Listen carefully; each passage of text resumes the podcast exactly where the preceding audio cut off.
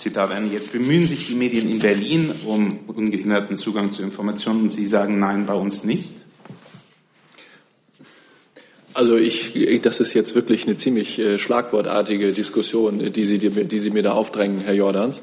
Also selbst in einem demokratischen, rechtsstaatlichen äh, Staatswesen wie Deutschland gibt es Informationen, die nicht für die Öffentlichkeit bestimmt sind.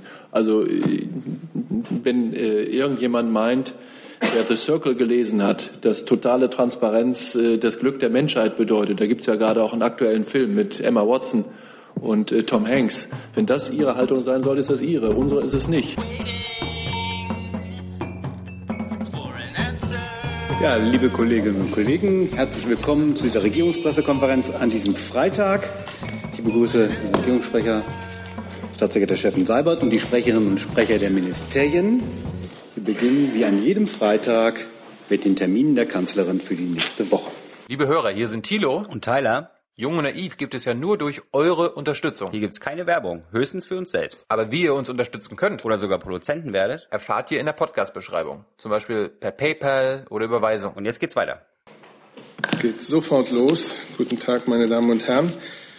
Äh, ja, öffentliche Termine in der kommenden Woche. Äh, am Sonntag, diesen Sonntag, äh, das internationale Friedenstreffen von Sant'Egidio in Münster. Darüber hatten wir hier schon berichtet, deswegen es noch mal kurz. 16.30 Uhr. Die Bundeskanzlerin wird bei der Eröffnung dieses Treffens in Münster eine Rede halten. Am Mittwoch dann äh, um 9.30 Uhr zum üblichen Zeitpunkt die Kabinettssitzung unter Leitung der Bundeskanzlerin. Am Donnerstag, den 14. September, nimmt sie in Frankfurt am Main an der Eröffnungsveranstaltung der internationalen Automobilausstellung teil. Es ist die 67. IAA.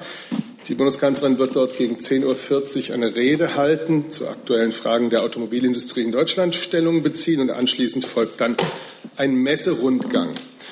Und für den kommenden Freitag kann ich noch zwei internationale Gäste im Bundeskanzleramt ankündigen. Zunächst wird die Bundeskanzlerin den Scheich von Katar, Tamim bin Hamad Al Thani, empfangen und anschließend dann den französischen Premierminister Edouard Philippe. Wir werden zu beiden Besuchen Details des Besuchsprogramms und genauere Zeiten dann Anfang der kommenden Woche bekannt geben. Schönen Dank, Herr Sabat. Dann fangen wir mit den Fragen zu den Terminen der Kanzlerin an. Gibt es Fragen zu den Terminen der Kanzlerin? Fangen wir vorne an.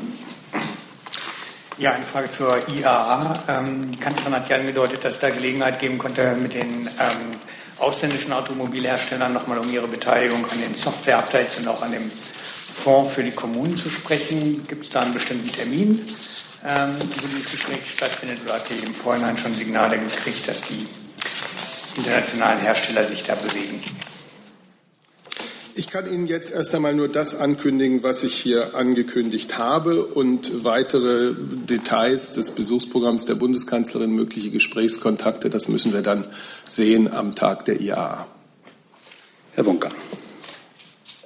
Herr Seibert, dazu äh, unterliegen denn bestimmte deutsche Automobilhersteller einer äh, gewissen Vermeidungsstrategie beim Messerundgang der Kanzlerin oder wird sie äh, offen den Kontakt zu beispielsweise VW und seinen äh, Produkten suchen? Also ich kann Ihnen jetzt nicht sagen, äh, an welchen Ständen die Bundeskanzlerin äh, bei ihrem Messerundgang äh, Halt machen wird. Das werden wir sehen. Sie hat sich in den vergangenen Tagen immer wieder ganz klar zur Bedeutung der deutschen Automobilindustrie äh, bekannt. Wir wollen starke, leistungsfähige, innovative, zukunftsfähige Automobilkonzerne, weil wir wissen, dass die schon derzeit 800.000 Menschen in Deutschland Arbeit geben, und zwar gute Arbeit. Ähm, das ist die Haltung der Bundeskanzlerin. Deswegen äh, wird sie sicherlich keinen Bogen um äh, irgendwelche Unternehmen machen, es ist bekannt, dass Unternehmen schwere Fehler begangen haben, dass sie äh, schuld sind an einem Vertrauensverlust, der bei den Autofahrern, bei den Konsumenten im Markt eingetreten ist und dass es die Aufgabe der Automobilkonzerne, die das betrifft, ist, dieses Vertrauen wiederherzustellen. Die Bundeskanzlerin hat ja äh, gerade in, in, dieser Woche erst ein Treffen mit den äh, Gesamtbetriebsratsvorsitzenden der führenden deutschen Autokonzerne ähm, und mit einem mit dem Chef der IG Metall abgehalten und auch dabei waren natürlich äh, die Autokonzerne äh, vertreten, also die Belegschaften der Autokonzerne vertreten, ähm, in denen solche Fehler begangen wurden. Zusatz? Zusatz kann man sagen, wenn ich das richtig verstanden habe, das ist also dann kein IAA-Eröffnungsbesuch in jeder anderen. Es gibt, es gibt derzeit Themen äh, in der Automobilindustrie, die ganz Deutschland diskutiert, die von großer politischer, von großer wirtschaftlicher, von großer umweltpolitischer Bedeutung sind.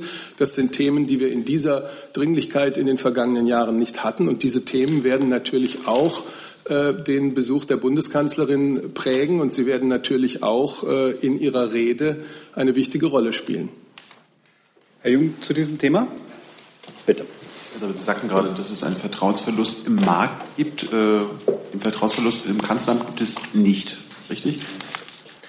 Herr Jung, Sie können sich jetzt äh, wirklich das Vergnügen machen, ganz viele Interviews der Bundeskanzlerin aus den letzten drei Wochen, sage ich mal, nachzulesen, nachzusehen, die Mediatheken der Sender äh, durchzuforsten. Und da werden Sie sehr viele Äußerungen finden, wo die Bundeskanzlerin ganz persönlich sagt, sie ist enttäuscht, sie ist stocksauer. Das sind Worte, die da gefallen sind. Und das heißt das Kanzleramt. Ich weiß auch, ich habe ähm, auch viele von Ihren Sachen gesehen. Sie spricht auch von Betrug. Das tun Sie nicht. Sie, Sie sprechen wieder von schweren Fehlern. Ist das jetzt wieder ein, eine andere Wortstrategie? Nehmen Sie alle Interviews der Bundeskanzlerin, alle öffentlichen Äußerungen, äh, alle Pressekonferenzen der letzten drei Wochen zusammen und dann werden Sie genau wissen, wo die Bundesregierung und die Bundeskanzlerin persönlich zu diesem Thema steht. Und das ist deutlich. Aber nur zum Verständnis, es herrscht auch Vertrauensverlust in die Autoindustrie im Kanzleramt. Das ist doch ganz offensichtlich. Herr Dels dazu? Okay, dann kommen wir gleich dazu. Dann machen wir erstmal da hinten weiter. Herr Seibert und äh, Herr Strater, es gab heute ein Interview äh, des äh, baden-württembergischen Ministerpräsidenten Kretschmann in der FAZ, wo er den Vorwurf erhoben hatte, der Dieselgipfel Anfang dieser Woche sei schlecht vorbereitet gewesen seitens der Bundesregierung. Äh, reagieren Sie darauf? Also zunächst einmal sind wir in einem Prozess. Es gab ein erstes nationales Forum Diesel im August. Es gab jetzt eine erste Begegnung äh, der Vertreter der Bundesregierung mit den Vertretern, mit den Oberbürgermeistern im Wesentlichen der am stärksten betroffenen Kommunen. Es gab ein Treffen mit den Gesamtbetriebsräten und all diese Treffen werden fortgesetzt. Bei keinem ist schon der Endpunkt erreicht. Natürlich sind wir in einem Prozess und es sind verschiedene ähm, Foren eingerichtet, in denen jetzt an der Konkretisierung, an der Präzisierung dessen gearbeitet wird, was uns helfen soll, dieses Thema äh, gut zu bearbeiten. Gesamtziel der Bundesregierung ist, Fahrverbote zu vermeiden, natürlich auch dafür zu sorgen, dass Schadstoffgrenzwerte eingehalten werden, natürlich dafür zu sorgen, dass das Vertrauen äh, der Autofahrer wiederhergestellt wird und natürlich dafür zu sorgen, dass wir bei alledem, mit all diesen Schwierigkeiten, eine leistungsstarke, zukunftsfähige Automobilindustrie behalten. Das, ist, äh, das sind die drei, vier verschiedenen Aufgaben, ähm, die das leiten, was wir in diesem Prozess, der wie gesagt noch fortgesetzt wird, es sind künftige Treffen ja schon angekündigt, natürlich ähm, was wir verfolgen. Und auch zu den nächsten Runden wird natürlich äh, der baden-württembergische Ministerpräsident äh, wieder eingeladen werden, weil es wichtig ist, äh, dass die baden-württembergische Landesregierung, die Landesregierung eines Landes mit so einer wichtigen Automobilindustrie, ähm, ihre Haltung auch bei solchen Treffen einbringt. Herr Stratter?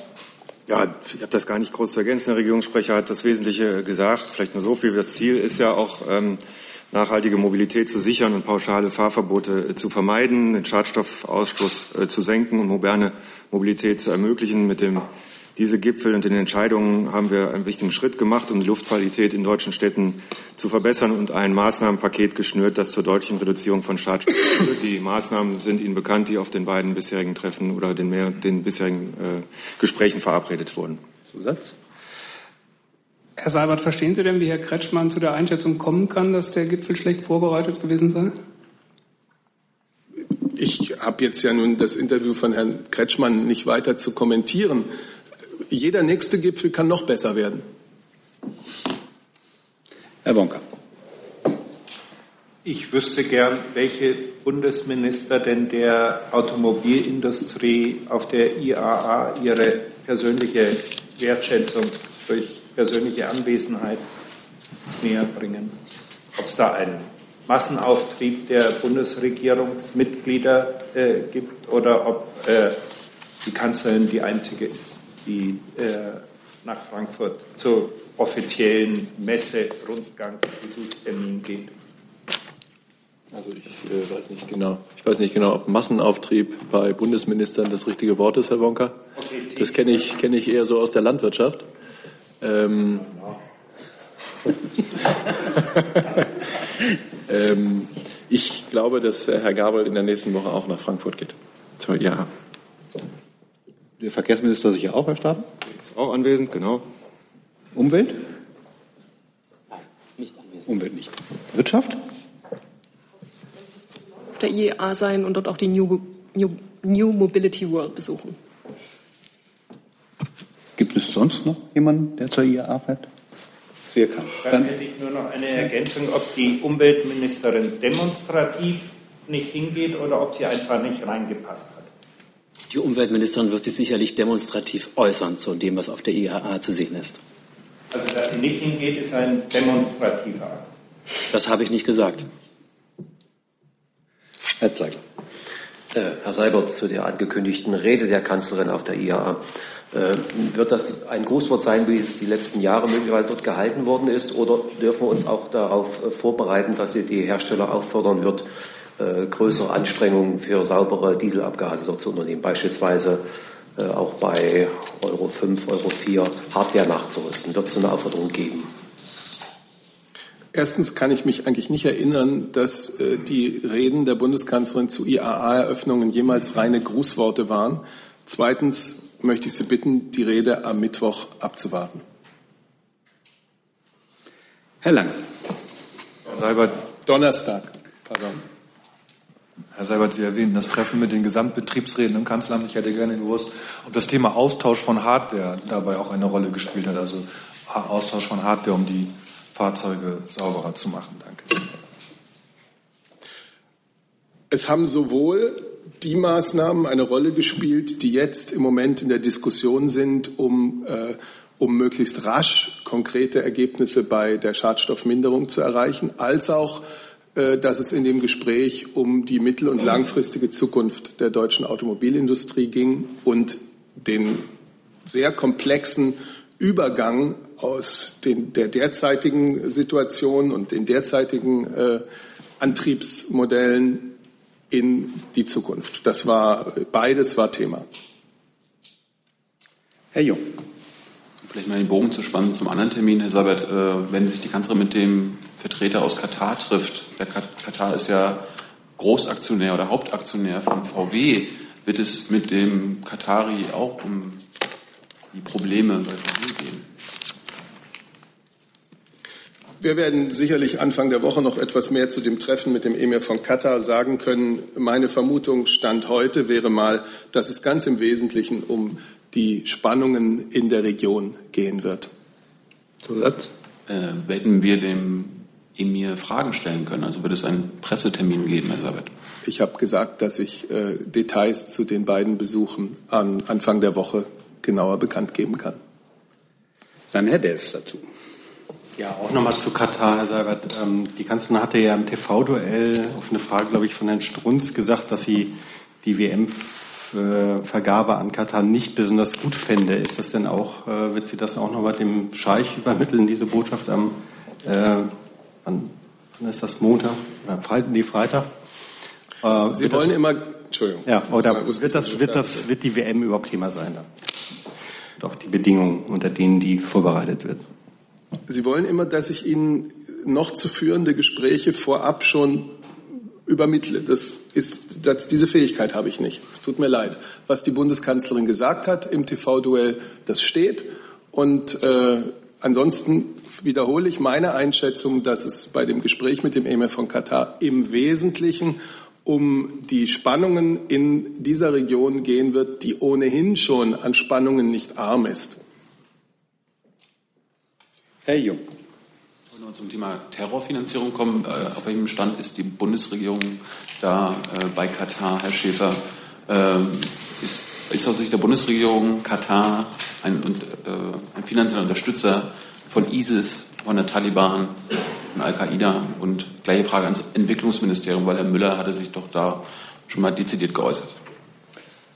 Der deutsche Außenminister das letzte Mal vor einigen Monaten im Zuge der Krise in der Region war, war er auch äh, in Katar und hat damals für die Bundesregierung äh, Ideen und Vorschläge gemacht, die die Transparenz von Finanzierungsmodellen äh, erhöhen äh, sollten. Diese Vorschläge sind damals auf beiden Seiten, sowohl auf katarischer Seite wie auch auf Seite der äh, Koalition, die da ähm, gegen äh, Katar agiert, ähm, sehr positiv aufgenommen worden. Wir wissen, dass Katar, aber auch andere Staaten in der Golfregion bei der Frage der Transparenz von Finanztransaktionen ähm, noch aufzuholen haben, aber ist in den letzten Jahren nicht nur im Zuge der Krise, aber gerade im Zuge der Krise da äh, sehr viel größere, man sagen, politische Aufmerksamkeit in der Region dieser Frage zugewandt worden ist. Da hat es Fortschritte gegeben, die aus unserer Sicht noch nicht äh, ausreichend sind.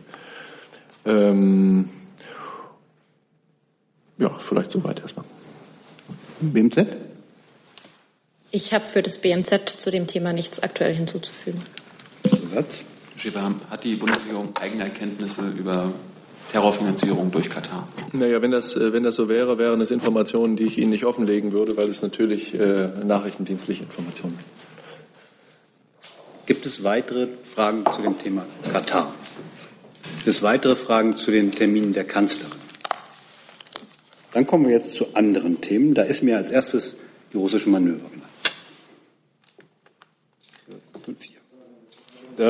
da. Ja. Herr Flossdorf, ähm, gestern hat äh, die Ministerin von der Leyen in Tallinn gesagt, dass sie erwartet, dass an dem Manöver Sabbat, also den weißrussisch-russischen, über 100.000 Soldaten teilnehmen werden. Die Russen sagen, nennen eine Zahl von 12.700. Äh, 12 Wie kommt die Ministerin auf die Zahl von über 100.000? Ähm, das sind Schätzungen, die in der NATO kursieren, aber auch Beobachtungen, die in den Anrainerstaaten äh, äh, äh, vorgenommen werden, die ja da über enge Kontakte verfügen. Und äh, das ist die Basis. Zusatz? Ähm, welche Möglichkeit äh, hat dann die Bundesregierung, ähm, äh, die Beobachter durchzusetzen, falls es dazu kommt, dass es mehr als 13.000 sind, wie es vorgeschrieben ist in der OSZE. Äh, und ähm, was hat Russland eigentlich zu befürchten, wenn sich herausstellt, dass die Zahl der Soldaten deutlich diese Grenze übersteigt? Naja, die beste Möglichkeit wäre natürlich, wenn Russland äh, nicht nur Deutschland, sondern auch äh, der NATO oder auch äh, allen Staaten, die natürlich unmittelbar auch davon betroffen sind, äh, einen großzügigen Beobachterstatus einräumen würde und dort auch maximale Transparenz an den Tag legen würde. Äh, das ist ja ein hohes Gut, äh, dass wir uns im Sinne auch der vertrauensbildenden Maßnahmen auf Basis der Vereinbarungen, die wir haben, es dort gegenseitige Einblicke ermöglicht werden. Und das wäre natürlich die beste Basis. Herr Jung dazu? Christoph, bei, dem, bei diesen Cyberplan-Spielen in Estland, die, haben die Russen dort auch einen Beobachterstatus? Das ist jetzt hier äh, äh, estnische, also Sie meinen jetzt auf EU, äh, im Rahmen der NATO EU, NATO-EU-Übungen. Also das kann ich Ihnen ja nicht sagen, muss ich Ihnen nachreichen. Ich weiß nicht, wer da. Ich meine, Sie fordern ja das von den, ist. Äh, von den Russen auch. Wäre das ja nur fair?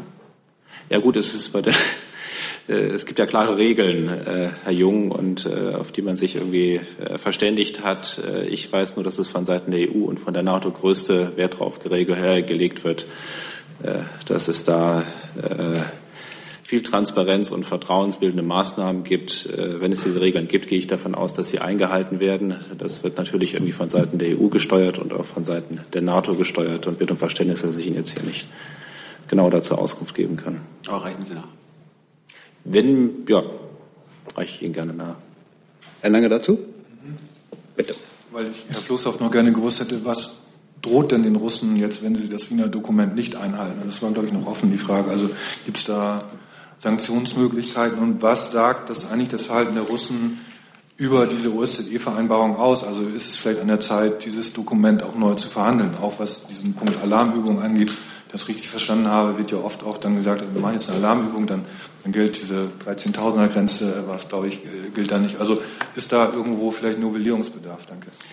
Ich glaube, ich bin hier der falsche Ansprechpartner für Sie. Ich spreche für das Verteidigungsministerium, für die Bundeswehr und jetzt nicht dafür, was jetzt im Rahmen äh, völkerrechtlicher Vereinbarungen möglich ist oder nicht möglich ist. Ich habe gesagt, was wünschenswert ist, ist, dass es volle Transparenz äh, von allen Seiten herrscht, dass also auch Zweifel, äh, begründete Zweifel ausgeräumt werden, äh, dass es äh, möglichst auch auf provozierendes Verhalten äh, verzichtet wird äh, und äh, wir zu einem vertrauensbildenden Konsens kommen. Sie könnten sich als NATO-Mitglied äußern, ob diese, ob diese Regelungen noch wirkungsvoll sind. Ich kann Ihnen das hier sagen, was ich Ihnen sagen kann und äh, werde hier nicht über meine Rolle hinausgehen. Bitte. Es gibt noch äh, doch äh, unterschiedliche Meldungen über die Beobachter bei diesen äh, Manöver. Also angeblich sollen doch einige dabei sein dürfen für eine gewisse Zeit, für ein paar Stunden. Sind denn Deut deutsche Beobachter auch dabei oder?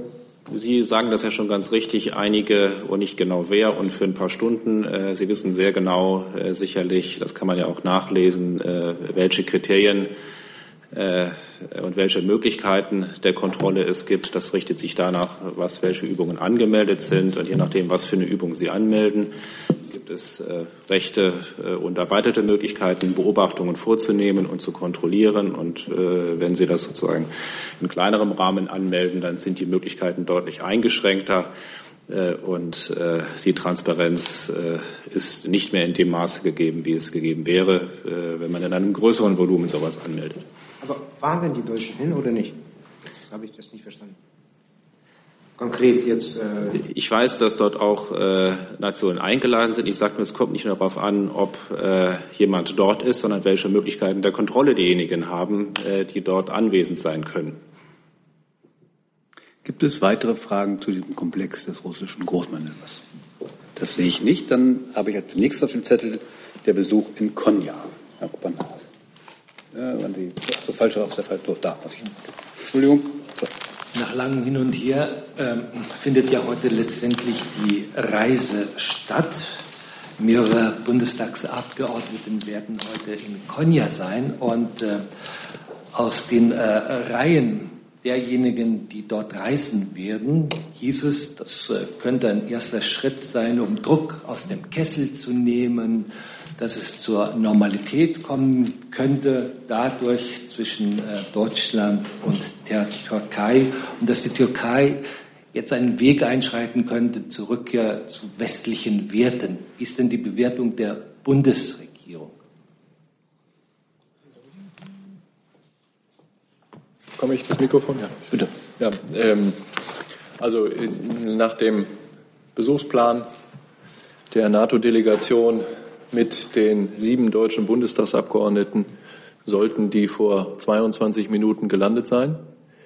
Das heißt, ähm, wenn das alles nach Plan läuft, dann dürfte die zu Recht von den Abgeordneten des Deutschen Bundestages gewünschte, ja geforderte Begegnung mit den dort in Konya tätigen deutschen Soldaten äh, möglich sein und jetzt unmittelbar beginnen. Äh, wir begrüßen das ausdrücklich dass äh, es gelungen ist, dass diese Reise stattfinden konnte. Sie wissen alle, dass das eine ziemlich schwere Geburt äh, gewesen ist.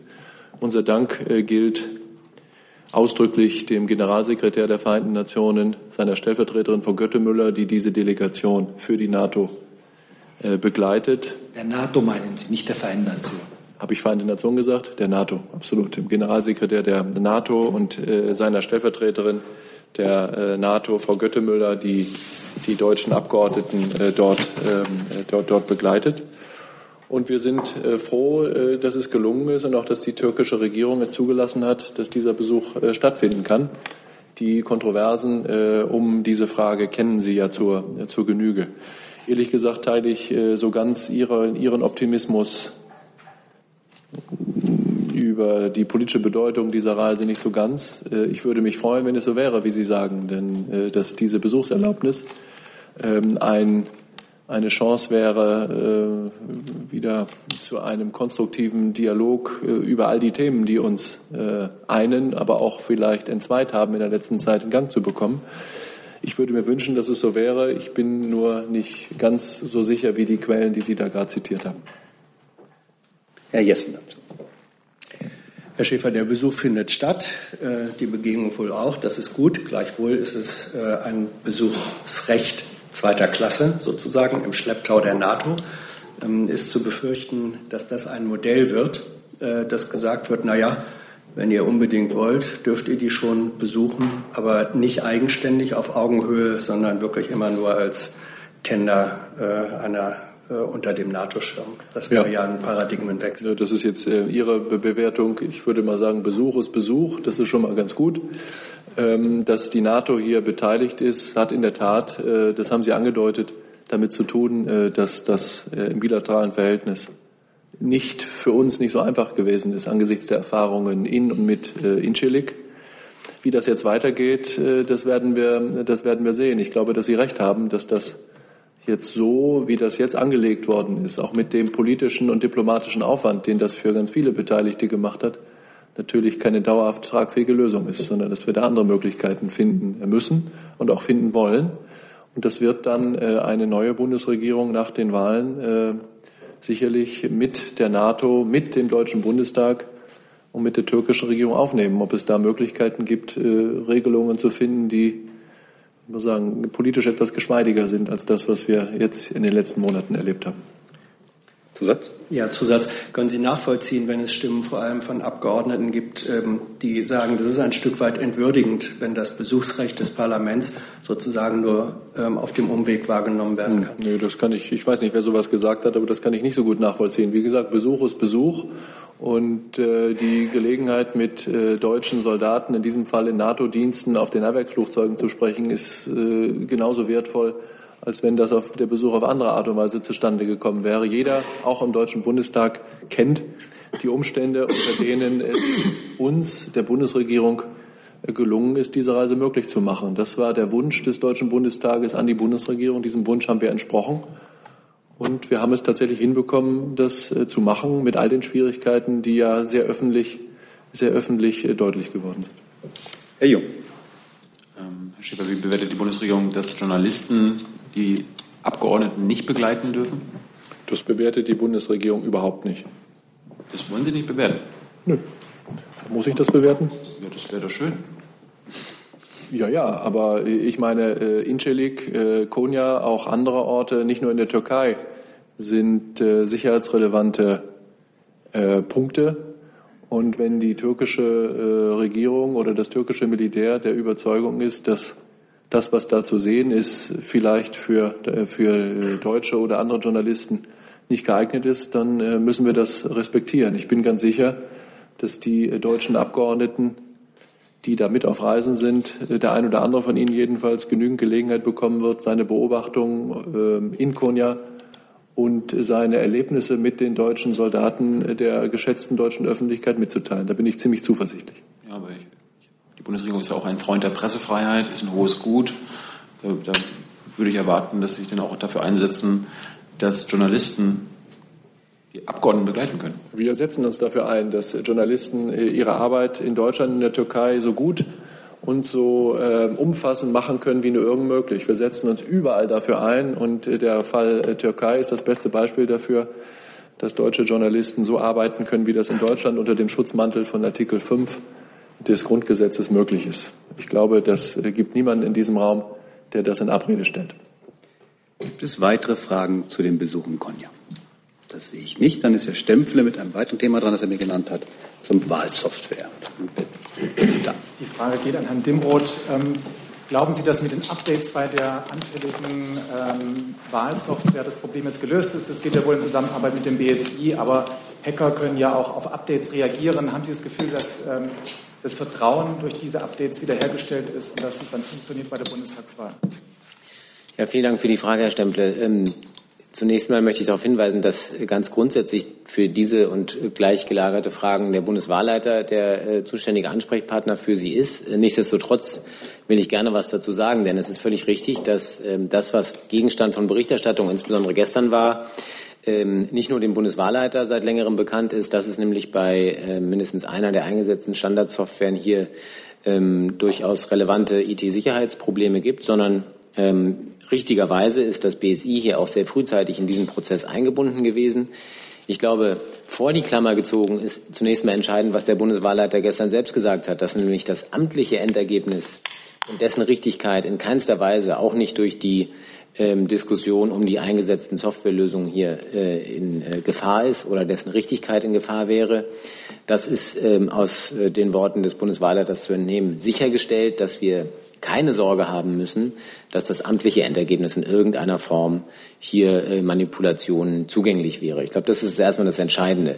Ähm, nichtsdestotrotz nehmen wir natürlich oder nimmt das BSI auch sehr ernst, dass eben diese eingesetzte Software hier äh, doch offensichtlich ähm, nennenswerte IT-Sicherheitslücken aufgewiesen hat und hat entsprechende Empfehlungen ausgesprochen, ähm, beispielsweise über die von Ihnen angesprochene Updates, aber auch über entsprechende IT-sicherheitsadministrative Maßnahmen. Also ich will ein Beispiel nennen, beispielsweise die Vergabe von Passwörtern. Auch das war ja Gegenstand der Berichterstattung, hier ein ähm, hinreichendes Maß an IT-Sicherheit zu gewährleisten. Wir gehen davon aus, dass diese Hinweise über den Bundeswahlleiter an die Landeswahlleiter und dann auch die betroffenen Kommunen kommuniziert und dort auch ernst genommen und umgesetzt wird. Das BSI steht selbstverständlich mit seiner überbordenden Kompetenz in Fragen der IT-Sicherheit weiterhin äh, dem Bundeswahlleiter zur Verfügung, sollten weitere Fragestellungen aufkommen. Ähm, nichtsdestotrotz ist es bei der IT-Sicherheit wie bei anderen Sicherheitsfragen auch eine absolute Sicherheit, was ähm, IT-Sicherheit anbetrifft, kann es auch hier nicht geben. Nochmal entscheidend, denke ich, aber auch, was die Frage der, ähm, der, äh, der Richtigkeit und der Belastbarkeit eines Wahlausgangs an sich anbetrifft, sind die Worte des Bundeswahlleiters, wonach das amtliche Endergebnis durch entsprechende analoge Parallelprüfsteine, die dort ähm, etabliert sind in dem Verfahren, in keinster Weise gefährdet ist. Und ich glaube, das ist das Entscheidende. Nochmal, selbstverständlich auch bei vorläufigen Ergebnissen wäre es höchst unschön, wenn es hier zu Fehlern käme. Deswegen unterstützt das BSI, wo es kann, bei Fragen der IT-Sicherheit. Da gab es Probleme. Die, die gestern beschrieben waren, sind allerdings länger bekannt. Gegenmaßnahmen sind ergriffen. Und äh, sollte es zu weiteren ähm, Erkenntnissen in diesem Bereich kommen, stehen wir gerne zur Verfügung. Herr Jorans dazu. Ja, also Sie sagen, es gibt keine absolute Sicherheit bei der IT, aber hier scheint es sich ja um ganz äh, eklatante Anfängerfehler gehandelt zu haben. Wie kann es denn sein, dass die nicht äh, früher öffentlich gemacht wurden und dann am Ende erst von einer Hackergruppe? Na, wie gesagt, also das, ähm, das BSI ist ja schon seit dem Frühjahr in diesen Prozess ein, einbezogen. Das, was gestern Bericht erstattet wurde, war dem BSI schon weit vorher bekannt und sozusagen da bedurfte es nicht der Presseberichterstattung von gestern, um hier die Sensibilitäten zu wecken, sondern äh, nochmal, das BSI äh, ist äh, schon seit Frühjahr diesen Jahres in diesen Prozess einbezogen. Ähm, bestimmte der genannten ähm, Schwachstellen sind mit entsprechenden Gegenmaßnahmen behoben. Ähm, und nochmal äh, auch die Erwähnung der ähm, IT-Sicherheitsadministration, so will ich das nennen, ähm, denn es nützt ja nichts sozusagen, wenn Sie die beste Software haben, die äh, IT-sicherste Software, die man sich denken kann, wenn dann diejenigen, die mit dieser Software umgehen, in der Administration schlichtweg IT-Sicherheitsvorgaben missachten, beispielsweise in der Passwortvergabe oder Verwaltung. Auch da sind entsprechende Hinweise erfolgt. Ähm, es ist ja äh, sozusagen das äh, durchgehende Betreiben äh, des Bundesinnenministers und insbesondere auch des Bundesamts für Sicherheit in der Informationstechnik immer wieder um Sensibilität zu werben bei allen beteiligten Stellen, sowohl äh, in der öffentlichen Verwaltung, in diesem Fall also insbesondere den betroffenen Kommunen, für die der Bund keine unmittelbare Zuständigkeit hat, ebenso wenig wie für die Landeswahlleiter, wie Sie sich denken können in unserem föderalen System.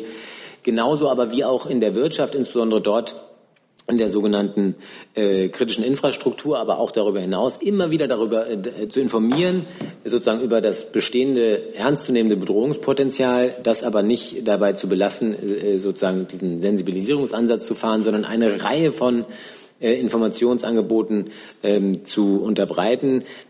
Ich kann jedem und äh, jeder ähm, immer nur empfehlen, bei der äh, BSI-Website sich da auch wirklich up-to-date zu halten, auch als Privatnutzer im Übrigen gibt es da eine Reihe von sehr wertvollen Hinweisen und auch äh, durchaus technischen Hilfeleistungen, also Patches, Updates, all das. Ähm, und insofern ist das ein weiterer Vorgang, wo wir nur sagen können, alle müssen ähm, Bewusstsein darüber bilden, wie wichtig IT-Sicherheit ist in Bezug auf digitale Verfahren. Und das gilt natürlich auch für die hier eingesetzte Software. Unser Eindruck ist, dass das jetzt hier auch erkannt ist und eben entsprechende Maßnahmen ergriffen wurden. Kurze Nachfrage. Ähm, sieht denn das Bundesinnenministerium bzw. die Bundesregierung die Sicherheit der Wahl ähm, als Thema der, der nationalen Sicherheit an?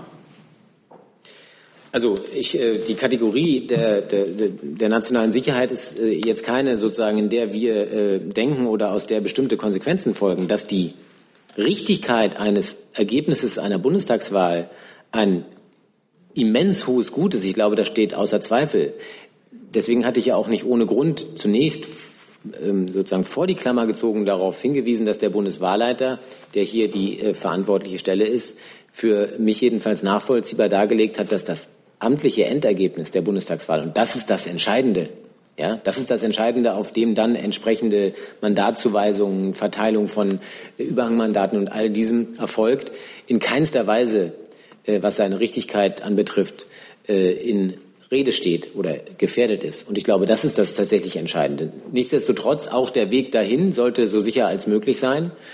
Und das ist auch ein hohes Gut. Ähm, und äh, deswegen ist es ja auch äh, so, wie ich es gerade beschrieben habe, dass insbesondere die äh, kompetente Stelle, was die IT-Sicherheit solcher Verfahren anbetrifft, innerhalb der Bundesregierung, das BSI hier sehr eng einbezogen ist.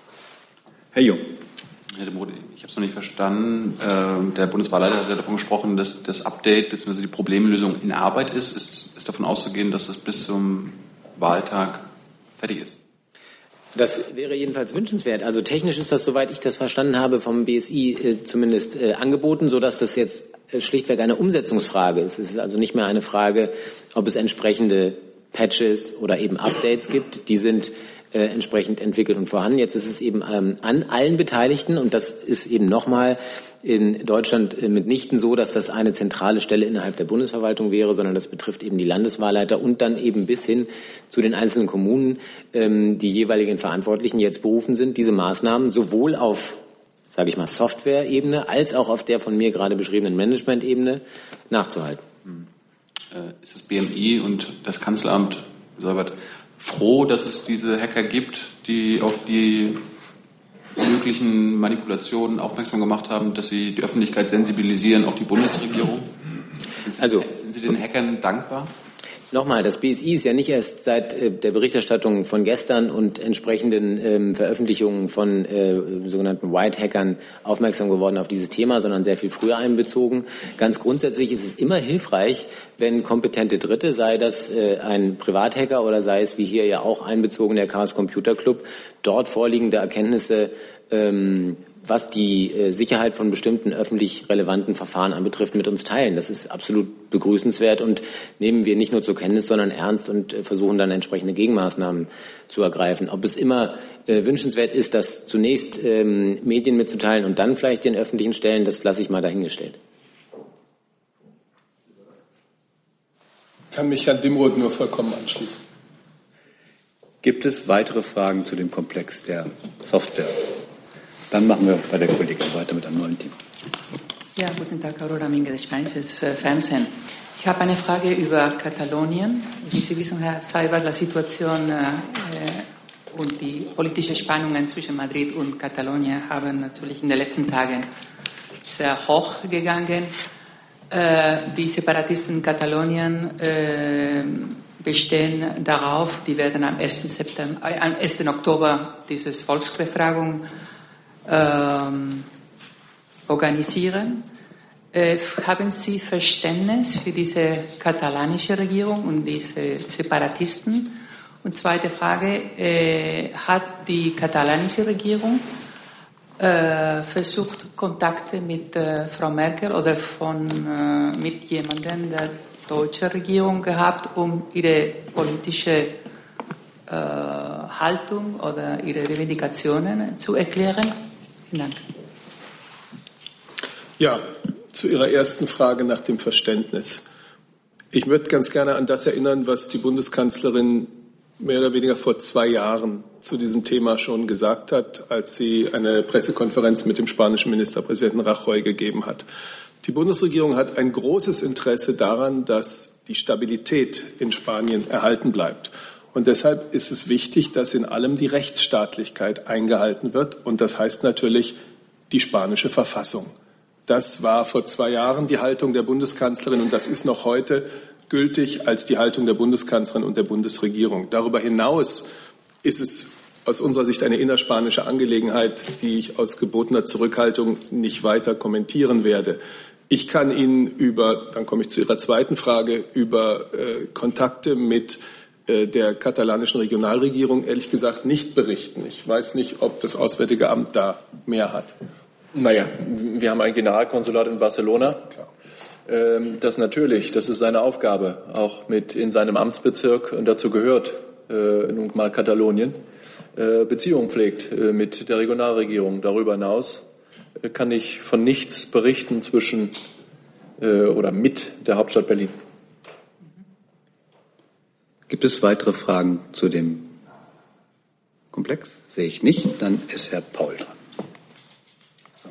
Herr Seibert, das Außenministertreffen gestern war ja aus deutscher Sicht im Hinblick auf äh, einen deutschen Wunsch, die Beitrittsgespräche mit der Türkei abzubrechen, ein durchschlagender Erfolg. Bleibt es dabei, ungeachtet dieser Erfahrung, dass die Kanzlerin das zum Thema machen will, auch auf Gipfelebene oder ist sie jetzt kuriert? Gut, Ihre Bewertung des Außenministertreffens lasse ich jetzt einfach mal äh, dahingestellt sein. Zu dem Thema an sich. Die Worte der Kanzlerin aus dem TV-Duell, darauf beziehen Sie sich ja, stehen für sich. Die Frage nach einem Beitritt der Türkei steht derzeit überhaupt nicht im Raum. Faktisch ist es ja auch so, dass die Verhandlungen zurzeit ruhen.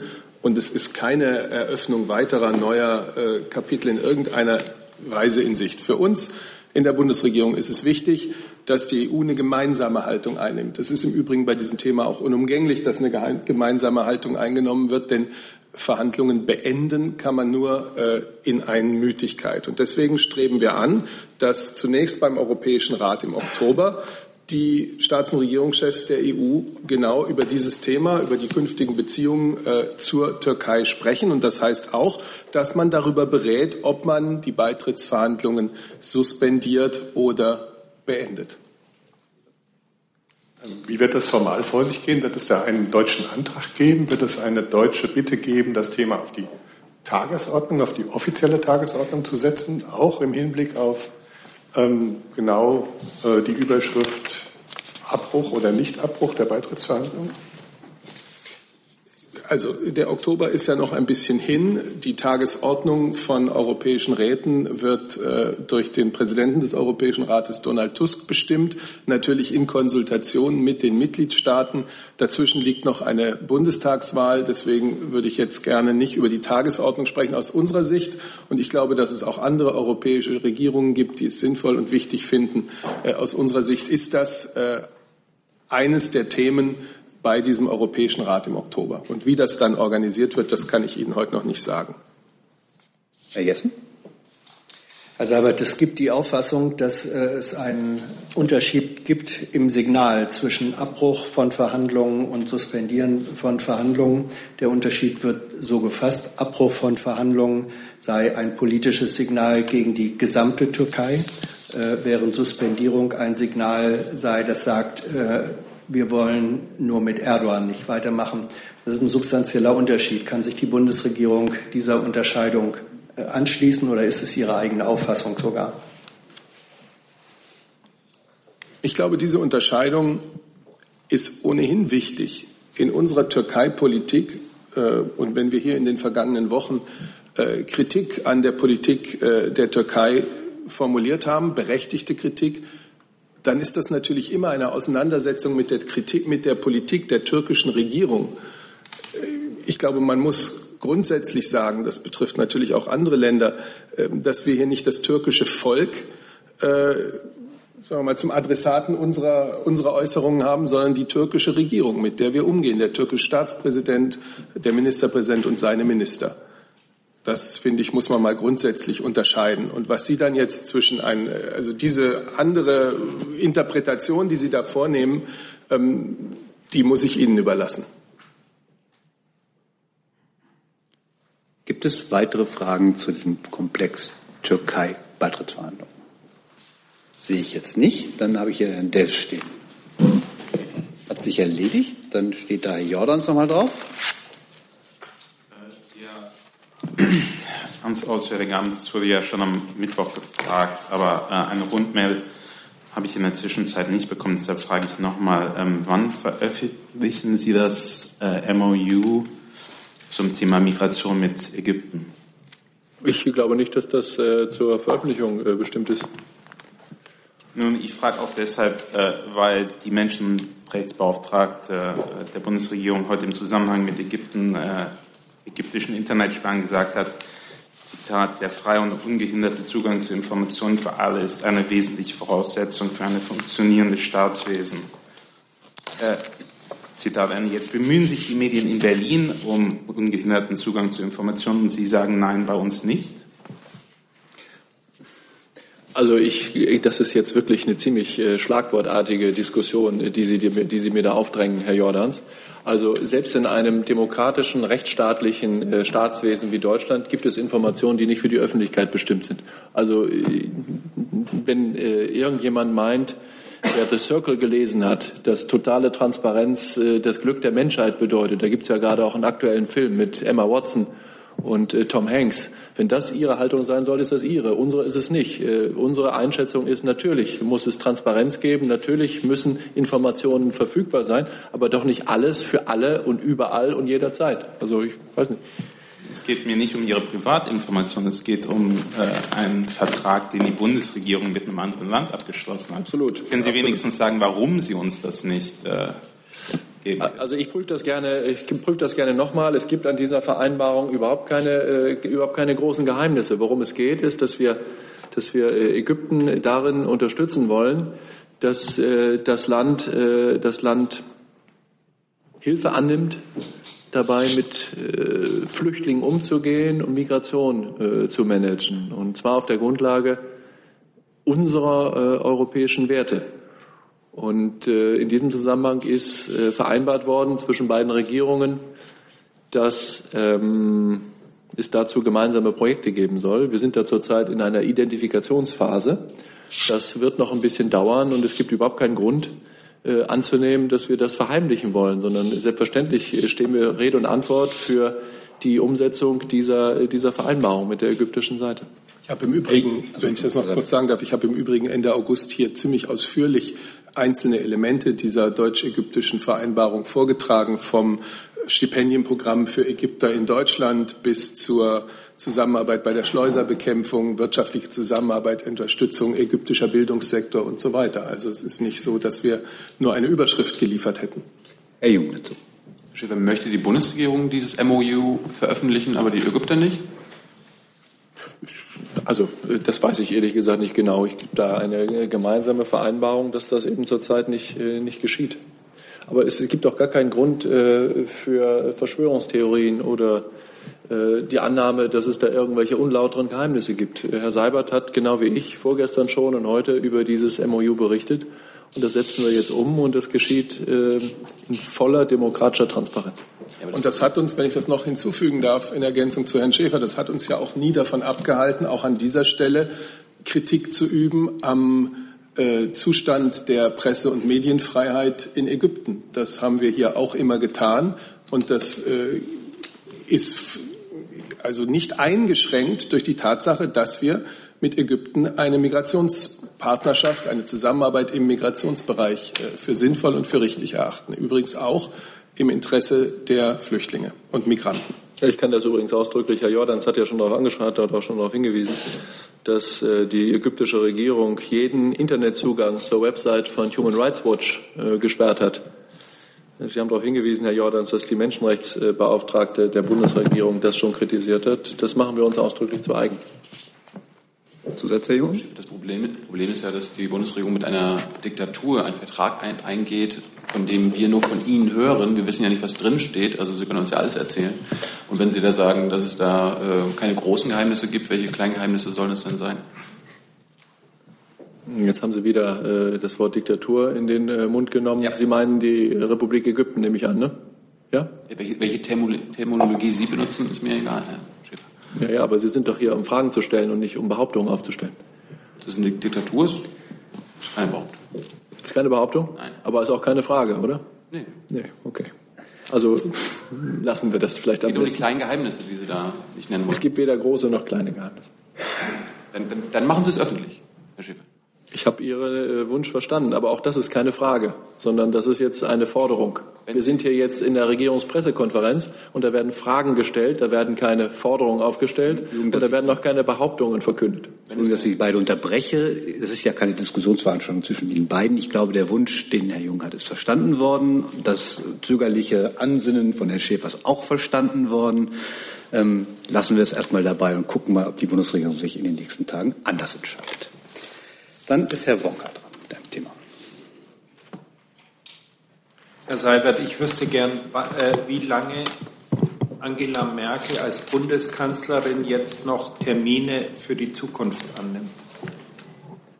Gibt es da, ja immer gibt's da einen Zeitpunkt, äh, wo man dann sagt, nee, das muss der oder die Nachfolgerin äh, machen? Oder ist es, dann planen Sie Zusagen und Terminvergaben schon weit ins nächste Jahr hinein. Da kommt es uns doch sehr zu Pass, Herr Wonka, dass, dass, wir hier die schöne Gewohnheit haben, immer am Freitag der Vorwoche die Termine der kommenden Woche anzukündigen. Bei der bleibe ich und deswegen lohnt es sich mindestens freitags immer hierher zu kommen. Aber montags und mittwochs auch. Was aber keine Antwort auf die Frage ist, weil die Termine, die Sie am Freitag vorstellen, Wochen und Monate im Voraus geplant werden. Deshalb meine Frage. Aber noch nicht Terminzusagen von Angela Merkel als Bundeskanzlerin äh, für das nächste Jahr oder übt sie sich in demokratischer Selbstbescheidung und sagt, das muss erst nach der nächsten Wahl der oder die Nachfolger oder die jetzige Amtsinhaberin entscheiden? Selbstverständlich blickt die Bundeskanzlerin, wie sicher auch alle anderen Mitglieder der Bundesregierung, mit der nötigen demokratischen Demut auf den 24.09. Das heißt als dass ich Ihnen hier keine öffentlichen Termine der Bundeskanzlerin für das Jahr 2018 nennen kann. Gibt es weitere Fragen zum Terminkalender der Bundeskanzlerin 2018? Sehe ich nicht. Dann steht auf meinem Zettel Herr Jung mit einem neuen Thema. Herr Sobert, die polnische Regierungschefin hat den Anspruch äh, ihres Landes auf Kriegsreparationen nochmal bekräftigt. Äh, sie hat gesagt, meiner Überzeugung nach stehen Polen Kriegsreparationen zu und der polnische Staat hat das Recht, sie zu fordern. Soll irgendwie um 840 Milliarden Euro gehen. Äh, hat die Bundesregierung einen Kommentar dazu? Also zunächst mal, es gibt keine offizielle Anfrage der polnischen Regierung äh, zu diesem Thema.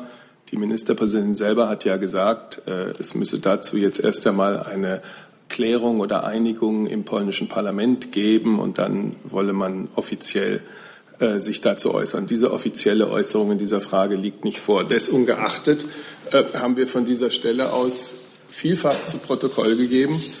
Äh, Deutschland steht zu seiner Verantwortung für den Zweiten Weltkrieg. Und daran kann auch in Zukunft überhaupt kein Zweifel bestehen. Deutschland hat in erheblichem Umfang Reparationen geleistet für allgemeine Kriegsschäden, auch an Polen. Und es leistet immer noch im großen Umfang Ersatz für die Folgen des NS-Unrechts. Es ist allen erinnerlich, dass Polen im August 1953 verbindlich und mit Wirkung für ganz Deutschland auf weitere Reparationszahlungen verzichtet hat und dass Polen das nachfolgend mehrfach bestätigt hat. 1970, 2004 sind da Daten, die einem einfallen. Es gibt also aus Sicht der Bundesregierung gar keinen Anlass, an der völkerrechtlich an der völkerrechtlichen Wirksamkeit des äh, Reparationsverzichts von 1953 zu zweifeln. Und damit ist aus unserer Sicht äh, diese Frage abschließend rechtlich wie politisch geregelt. Aber noch einmal sage ich, und das sage ich vor allem auch mit dem Hintergrund, dass der 1. September ja nun erst wenige Tage her ist, ähm, der Tag also, an dem Deutschland Polen überfallen hat. Und das war der Beginn des vom nationalsozialistischen Deutschland angezettelten Zweiten Weltkriegs und der Beginn unfassbarer Verbrechen, gerade gegenüber unseren polnischen Nachbarn. Und wir Deutschen dürfen und werden nie vergessen, was gerade Polen im Namen unseres Volkes angetan worden ist. Und das wird uns sicherlich immer auch äh, leiten. Und dass vor dem Hintergrund dieser Geschichte heute Deutsche und Polen zu einem solch guten nachbarschaftlichen Verhältnis gefunden haben, einander als Freunde und Nachbarn ansehen, das ist ein Glück und das können wir gar nicht hoch genug schätzen. Das weitere Fragen zu dem Komplex. Dann ist Herr Paul mit einem neuen Thema dran. Ähm, Herr Seibert, gibt es noch eine gemeinsame Linie, eine gemeinsame Haltung der Bundesregierung im Hinblick auf Sanktionen gegenüber Russland wegen der Ukraine? Oder hat der Bundesaußenminister diese Linie spätestens jetzt äh, in dieser Woche verlassen, nach Wahrnehmung der Kanzlerin? Nein, es gibt eine Haltung der Bundesregierung, die ist, äh, ich glaube, Frau Demmer hat auch am Mittwoch dazu eigentlich schon alles Erforderliche gesagt, ähm, die besteht und die leitet unsere Politik gegenüber Russland und unsere Politik, äh, die ja eine Politik ist für den Ukraine-Konflikt, eine friedliche politische Lösung zu finden, in engster Zusammenarbeit zwischen Bundeskanzlerin und Außenminister. Diese Sanktionen sind kein Selbstzweck, das haben wir immer wieder betont. Sie sind eine Reaktion auf erstens die völkerrechtswidrige Annexion der Krim und zweitens die durch russische Destabilisierung ähm, sozusagen entstandene Lage in der Ostukraine. Und diese Sanktionen sollten so lange bestehen bleiben, wie die Gründe bestehen, aus denen sie mal verhängt worden sind. Und wir arbeiten daran im Minsker Prozess, im Normandie-Format, dass wir uns diesen Gründen nähern und dass wir alles tun, um diese Gründe auszuräumen, äh, dass wir ein Klima schaffen, in dem wir da Fortschritte machen. Die Fortschritte sind, das wissen alle Beteiligten bisher bescheiden, was nicht heißt, dass dieses nicht ein wichtiger und fortzusetzender Prozess ist. Zusatz?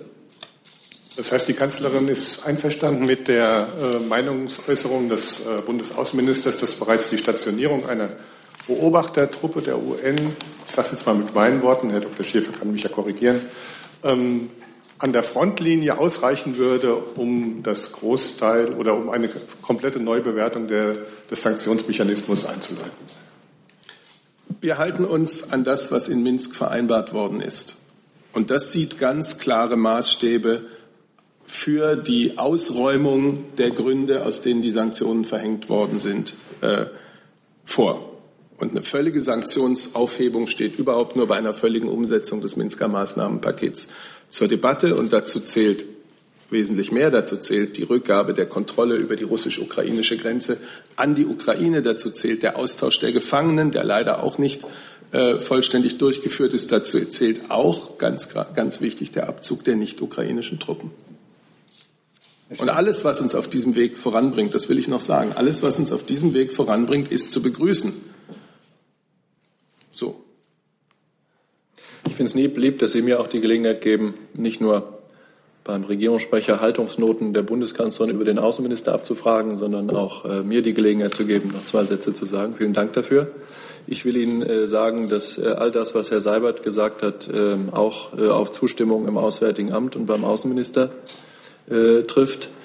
Ähm, was wir da gesehen haben in den letzten Tagen, ist die Auflösung einer total zugemauerten, verbarrikadierten politischen Situation über die Lage in der Ostukraine.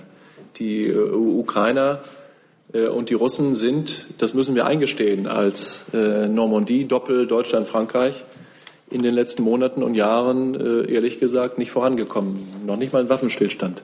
Noch nicht mal der Punkt 1 der Minsker Vereinbarung vom 12. Februar 2015 ist umgesetzt worden. Und die Ukrainer verlangen mit unterschiedlichem Inhalt seit Jahren eine solche Internationalisierung des Konfliktes unter Beteiligung der Vereinten Nationen. Die Idee eines Blauhelmeinsatzes kommt aus Kiew und dass der russische Präsident sich auf diese ukrainische Idee, die im Grunde nach eingelassen hat, ist vom äh, deutschen Außenminister für die Bundesregierung begrüßt worden. Und da gibt es innerhalb der Bundesregierung auch null Dissens darüber.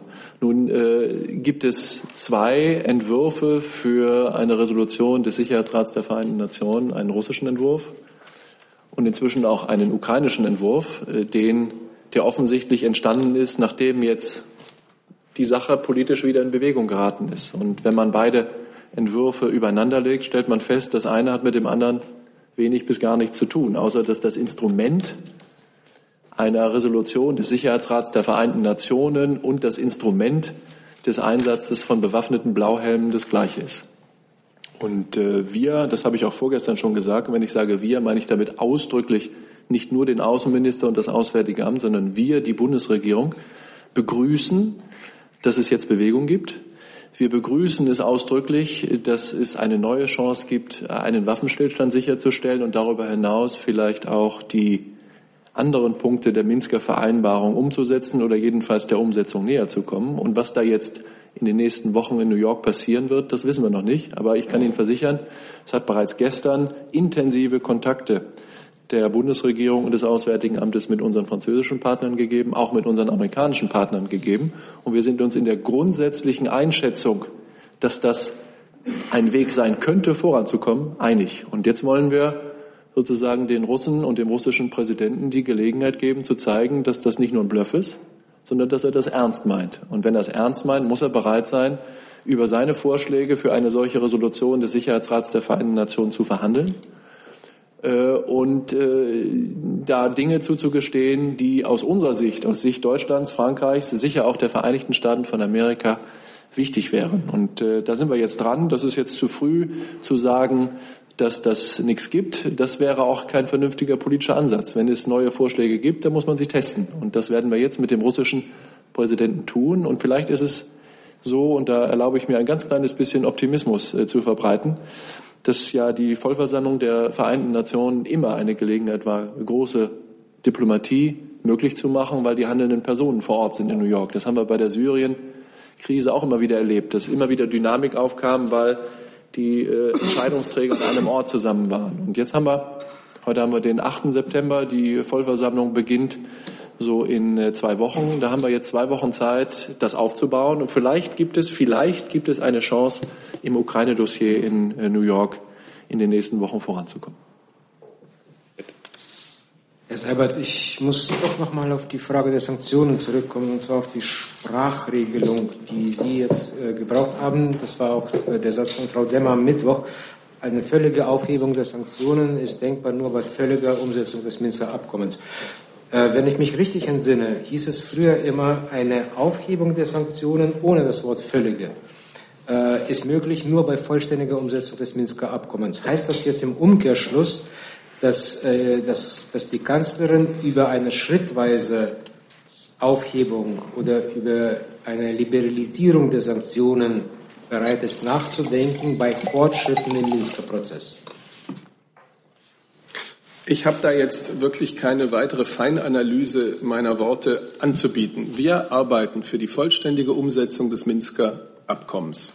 Und an diesem Minsker Abkommen halten wir ohne Abstriche fest. Und wir sind uns doch alle einig, dass wir derzeit äh, sehr wenig Fortschritt oder vielleicht sogar gar keinen Fortschritt bei der Umsetzung dieses Abkommens sehen. Das heißt, wir müssen uns doch jetzt erst einmal darauf konzentrieren, dass wir Fortschritte erreichen, äh, bevor wir über irgendwelche Sanktionsaufhebungen sprechen können. Es gibt, äh, es gibt Vorschläge, das hat Herr Schäfer gerade gesagt. Jeder Vorschlag, der dazu dienen kann, uns auf diesem Weg voranzubringen, ist willkommen. Es wird also jetzt zu prüfen sein, ob der jüngste Vorstoß des russischen Präsidenten dabei hilfreich sein kann. Ähm, da sind die Details, glaube ich, wichtig. Und er hat auch gerade gesagt, es sind natürlich auch ähm, noch Fragen, die die Normandie-Partner äh, an Russland in diesem Zusammenhang haben. Darauf sollten wir uns jetzt konzentrieren. Ich kann nur sagen, es gilt für uns die vollständige Umsetzung des Minsker Abkommens als das Ziel und wir machen auch keine Abstriche an ihm. Zusatz? Zusatz. Wäre das aber nicht äh, sozusagen ein Bonbon äh, für Moskau, wenn Sie jetzt sagen würden, ja, wir sind bereit, über eine schrittweise äh, Aufhebung der Sanktionen nachzudenken, wenn es Fortschritte gibt. Dann wäre ja auch äh, seitens des russischen Präsidenten sozusagen mehr Elan wohl oder mehr Bereitschaft, einen Kompromiss zu gehen. Wenn man sich die historische Entstehung des Konflikts in der Ostukraine anschaut, dann glaube ich, kann es nicht um Bonbons gehen. Es geht darum, ich, nein, ich weiß, was Sie meinen. Ich, es geht darum, dass Jahre nach Ausbruch dieses Konflikts, der von außen äh, entzündet wurde, äh, es eine verzweifelte Lage der Menschen in der Ostukraine gibt. Deren Situation humanitär ist viel, viel schlechter, als sie je vorher war. Und jetzt geht es darum, dass man daran endlich etwas ändert. Die Vorschläge, die notwendige Roadmap sozusagen liegt auf dem Tisch. Das ist das Minsker Abkommen, an dem halten wir ohne Abstriche fest. Und wir sind dankbar oder sagen wir mal, wir begrüßen jeden Vorschlag, der uns der Umsetzung wenigstens von den nächsten Schritten dieses Abkommens näher bringt. Das ist die Situation, in der wir gerade sind. Man kann vielleicht noch hinzufügen, und da bin ich sicher, dass Herr Seibert auch äh, damit einverstanden ist, dass die Vorschläge, so wie sie jetzt von russischer Seite auf dem Tisch liegen, äh, jedenfalls äh, so nicht auf unsere Zustimmung äh, stoßen können. Denn es ist schwer vorstellbar, dass mit den Separatisten, dass die Vereinten Nationen mit den Separatisten verhandeln über die Zusammensetzung einer solchen Delegation. So etwas hat es bei den Vereinten Nationen noch nie gegeben, dass die Rebellen mitverhandeln dürfen, die die Souveränität eines äh, Staates äh, in äh, Zweifel ziehen. Auch die Frage des, des Bewegungsspielraums einer solchen Blauhelm-Mission, damit des politischen Zwecks, geht es nur um sozusagen die Festigung der Kontaktlinie oder geht es darum, die Bewegungsfreiheit der zivilen Beobachtermission im gesamten Separatistengebiet äh, sicherzustellen. Die Frage der Sequenzierung, wann kann eine solche blaue Mission in Einsatz treten? Nach Eintreten einer Waffenstillstands, äh, eines Waffenstillstandes oder um einen solchen Waffenstillstand herbeizuführen. All das sind ganz wichtige Fragen, bei denen es noch sehr viel, ähm, sehr viel Verhandlungsmaterie gibt, weil es da eben überhaupt keine Übereinstimmung gibt zurzeit. Gibt es weitere Fragen zu dem Komplex? Da ist Herr Jessen dran. Sind tatsächlich zwei Fragen oder zwei Ministerien. Ähm, ich würde vielleicht Herrn Schäfer bitten, im Anschluss noch ein kurzes äh, Update zu geben äh, im Hinblick auf die in der Türkei inhaftierten ähm, Deutschen und die Betreuungssituation. Ja. Die äh, Frage, die ich ans BMI aber hätte, äh, Herr Dimroth, jetzt ist die Antwort auf die kleine Anfrage der Grünen da, äh, Einsatz, äh, Polizeieinsatz G20. Da ist in der Vergangenheit äh, operiert worden mit der Zahl 20.000 eingesetzte Polizisten. Jetzt waren es wohl offenbar doch über 30.000. Das sind 50 Prozent mehr. Ähm, wie kommt diese große Differenz zustande und was besagt es über die Aussage, dass in Hamburg alles aufgeboten worden war, was verfügbar war an Polizei in Deutschland, wusste man da eigentlich nicht so genau, wie viele Kräfte man tatsächlich hatte. Fang ruhig an, Johannes. Ich mach Ja, gerne. Also zunächst mal ist es doch erfreulich, dass äh, der zwischenzeitlich möglicherweise von äh, bestimmten Seiten jedenfalls bewusst herbeigeführte Eindruck, äh, dass die Bundesregierung sich hier ihrer äh, parlamentarischen Auskunftspflichten verweigert, damit wohl endgültig zerstreut sein dürfte. Das ist ja, wie Sie jetzt vielleicht auch sehen konnten, Herr Hess, eine sehr umfangreiche äh, kleine Anfrage, wie so viele andere auch, die insbesondere das BMI über die gesamte Legislaturperiode erreicht hat, die wir natürlich selbstverständlich in vollständiger Anerkennung des parlamentarischen Fragerechts immer bemüht sind, umfänglich und auch fristgerecht zu beantworten. Das ist in dem Fall, letzteres ist in dem Fall leider nicht gelungen. Aber jetzt ist die Antwort da und insofern ist das ja schon mal ein positiv, eine positive Nachricht. Was die Zahlen anbetrifft, äh, ist das richtig, dass äh, also die Zahlen, die Sie hier wiedergeben aus der Beantwortung der kleinen Anfrage, ich kann Ihnen jetzt keine Genese äh, sozusagen anbieten dessen, was von wem auch immer zwischendurch dazu kommuniziert wurde. Entscheidend ist ja aber ohnehin, dass wir letztlich verbindlich Auskunft geben können, ohnehin immer nur für die eingesetzten Bundeskräfte. Auch dazu vielleicht noch eine Bemerkung, weil das gestern Abend in einer ähm, nicht ganz irrelevanten deutschen äh, Abendnachrichtensendung insinuiert war, dass man sich jetzt hier sozusagen aus der Verantwortung ziehe, was die Sicherheitslage vor Ort anbetrifft. Es war immer klar, auch immer ganz klar kommuniziert, dass letztlich natürlich für die Sicherheit des Gipfels und auch die Sicherheit vor Ort die Hamburger Behörden zuständig sind. So ist es nun mal in unserer föderalen Sicherheitsarchitektur. Das heißt aber mitnichten, dass wir äh, sozusagen bundesseitig hier äh, keinerlei ähm, Rolle gehabt hätten. Das Gegenteil ist der Fall. Es gab ja eben eine Reihe von Unterstützungsleistungen durch den Bund, auch eine Reihe von ähm, Bundessicherheitsbehörden, die personell vor Ort vertreten war, in das Einsatzkonzept eingebunden waren, die ihrerseits natürlich auch ein Sicherheitskonzept hatten, was eng abgestimmt war mit den Hamburgern. Also das ist mir vielleicht auch noch mal wichtig zu sagen, ähm, dass dieser Eindruck jedenfalls äh, aus unserer Sicht völlig unzutreffend ist, dass man jetzt auf Grundlage der Beantwortung dieser Anfrage ähm, die, die, den Schluss ziehe, dass man Hamburg jetzt hier alleine im Regen stehen lässt, sozusagen bei der Frage der Verantwortung. Natürlich gibt es eine äh, Verantwortung auch der Bundeskräfte, die ja vor Ort waren. Es ist aber nochmal unserer föderalen Sicherheitsarchitektur geschuldet, dass selbstverständlich konkret für Polizeieinsätze zur Absicherung solcher und vergleichbarer Veranstaltungen eben die Bundesländer und in dem Fall eben das Bundesland der Freien und Hansestadt Hamburg hatten. Zusatz? Die Frage war ja aber, wie ist zu erklären, dass offenbar, äh, auch das BMI hat ja der Zahl 20.000 nie widersprochen. Ähm, wie kann es sein, dass das offenbar doch bei wem auch immer kein Überblick auch nur über die annähernd richtige äh, Größenordnung der eingesetzten Polizeikräfte. Also was jetzt, was die Genese der kommunizierten Zahlen anbetrifft, da muss ich gestehen, da erwischen Sie mich auf den falschen Fuß. Das müsste ich mal nach, nachhalten, äh, ob und wann das tatsächlich eine Zahl war, die von uns im Vorlauf genannt wurde. Ich will das gar nicht bestreiten. Ich weiß es nur schlichtweg aus der Erinnerung nicht. Und dann äh, im nächsten Schritt kann ich Ihnen dazu sicher auch eine Erklärung anbieten. Sie hatten ja auch noch sozusagen nachgefragt, ob sich dadurch der Eindruck perpetuiert oder perpetuieren lässt, dass sozusagen alles, was an Polizei in Deutschland verfügbar ist, in Hamburg war. Ich glaube, das lässt sich von dieser Stelle schon jetzt sagen. Das ist sicher mitnichten der Fall, denn auch an anderen Stellen gab es an den Tagen von Hamburg natürlich sicherheitsrelevante Vorkommnisse und natürlich war auch entsprechend dort Vorsorge getroffen, dass hinreichend Polizei vor Ort ist. Was dieses Zahlenthema anbetrifft, da bitte ich, wie gesagt, um Verständnis. Das arbeite ich gerne nach, kann ich aus dem Kopf jetzt nicht sagen. Herr Jung. Mit dem Rot die Zeit berichtet, dass gegen 95 Polizisten wegen möglicher Straftaten ermittelt wird äh, im Rahmen der G20-Einsätze und äh, 78 Verfahren allein wegen Körperverletzung im Amt. Äh, wie viele Bundespolizisten sind davon betroffen? Weiß ich auch nicht auswendig, kann ich auch gerne versuchen herauszufinden und nachzureichen. Danke. Gibt es weitere Fragen? Ich darf die Türkei-Fragen noch beantworten. Dann kann Herr Schäfer jetzt zur Türkei kommen. Wenn Sie möchten, ja. Also ähm, es hat ja gestern schon Agenturmeldungen gegeben aus äh, türkischen Quellen, die kann ich äh, dem Grunde nach äh, bestätigen. Die zweite Person, die letzte Woche in äh, Antalya festgenommen worden war, ist aus Polizeigewahrsam entlassen worden. Äh, gegen die Person ist eine Ausreisesperre verhängt worden, äh, kann also nicht nach Deutschland zurückkehren.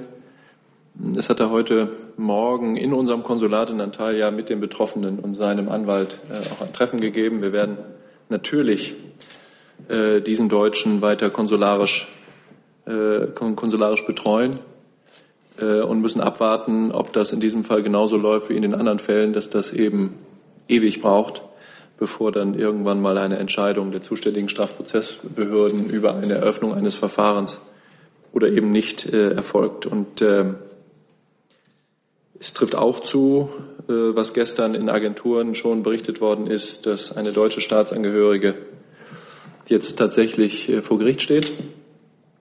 Und zwar äh, wegen Vorwürfen, die mit Terrorismus im Zusammenhang stehen. Ich glaube, die Information von heute Morgen ist die, dass das Verfahren eröffnet, aber dann gleich wieder auf den November vertagt wurde. Das heißt, auch da haben wir eine Situation, wo eine Deutsche jetzt monatelang warten muss, auch nicht ausreisen darf. In diesem Fall, glaube ich, ist die Person aber nicht in Haft, sondern hat eine Ausreisesperre und äh, muss sich in der Türkei aufhalten, um den weiteren Fortgang des Verfahrens abzuwarten. Auch hier geht es um Vorwürfe im Zusammenhang mit Terrorismus. Ja, Nachfrage, ähm, dass sie innerhalb der Türkei auf freien Fuß war, war ja, glaube ich, Resultat einer frühen Intervention des Auswärtigen Amtes. Gleichwohl ähm, stimmt es, dass beim Prozessauftakt es keine konsularische Beobachtung äh, seitens Deutschlands gab und wäre das nicht sinnvoll gewesen, es sozusagen auch als demonstrativen Akt ähm, doch zu tun? Das äh, weiß ich nicht genau, das müsste ich nachfragen, das kann ich, äh, das kann ich gerne nachreichen. Ähm, ich glaube, die türkischen Behörden und die türkische Regierung weiß sehr wohl, wie wichtig uns all diese äh, Verfahren sind und dass wir da grundsätzlich äh, auch solche Verfahren beobachten, ist völlig klar. Äh, wenn das nicht der Fall gewesen sein sollte, hätte das höchstens personell oder andere Fragen. Ich glaube, das Verfahren ist nicht in Ankara geführt worden, sondern im Osten der Türkei. Das ist weit weg, das ist dann schon sehr aufwendig. Aber das heißt nicht, dass wir einen solchen Aufwand scheuen würden, nicht, dass Sie das falsch verstehen. Gibt es weitere Fragen zu diesem Komplex? Dann ist Herr Lange dran. Ich hatte noch eine Frage zu dem Giftgasangriff in Syrien vom April. Da haben, die Frage geht ans Auswärtige Amt und vielleicht andere Regierungssprecher. Die UN haben jetzt ermittelt, dass offenbar Assad für diesen, oder dass Assad für diesen Angriff verantwortlich ist. Haben Sie diesen Bericht der UN mittlerweile prüfen können? Schließen Sie sich diesem Bericht an? Ich frage auch deshalb, weil ja damals vom Auswärtigen Amt gefordert worden war, die Verantwortlichen zur Rechenschaft zu ziehen. Also wie ist da der Sachstand? Ja, Herr Lange, ich glaube, ähm, äh, es macht Sinn, äh, das in, einfach nur in zwei Sätzen in den richtigen Kontext zu stellen. Die, ähm, der Bericht, der jetzt vor einigen Tagen publiziert wurde, ist der Bericht einer Sonderuntersuchungskommission des Menschenrechtsrats der Vereinten Nationen. Ähm, darüber hinaus gibt es eine vom äh, Sicherheitsrat in Auftrag gegebene Untersuchung über die Verantwortlichen äh, von Giftgasangriffen in Syrien. Wir erwarten eigentlich, dass im kommenden Monat, im Oktober, der Sicherheitsrat unterrichtet werden wird über die Untersuchungen seines Untersuchungsmechanismus. Ähm, es gab für die Bundesregierung äh, keinen ernsten Zweifel, auch vor dem Bericht, der vorgestern veröffentlicht worden ist, daran, dass in Syrien nach flächendeckend äh, fast von allen, jedenfalls von vielen Seiten, schreckliche Kriegsverbrechen begangen worden sind und auch weiter begangen werden.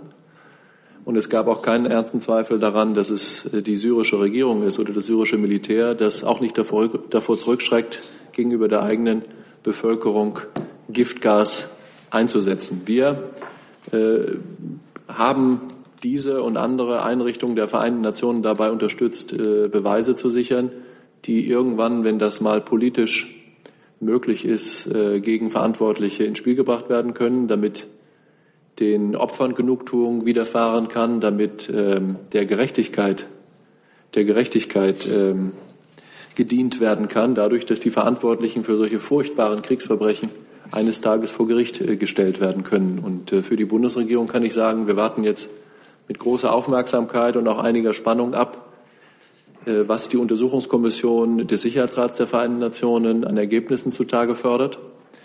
Und dann ist es am Sicherheitsrat der Vereinten Nationen und insbesondere an denjenigen im Sicherheitsrat der Vereinten Nationen, die sich da bisher jeder Art von Zugeständnis der Verantwortung von irgendjemandem ähm, in den Weg gestellt haben, äh, dann dafür Rede und Antwort zu stehen, was das für Folgen haben muss. Und das ist aus Sicht der Bundesregierung nicht angeht, dass die äh, Täter ungeschoren davonkommen und dass die politisch Verantwortlichen zur Rechenschaft gezogen werden. Davon können Sie ausgehen, Herr Lange.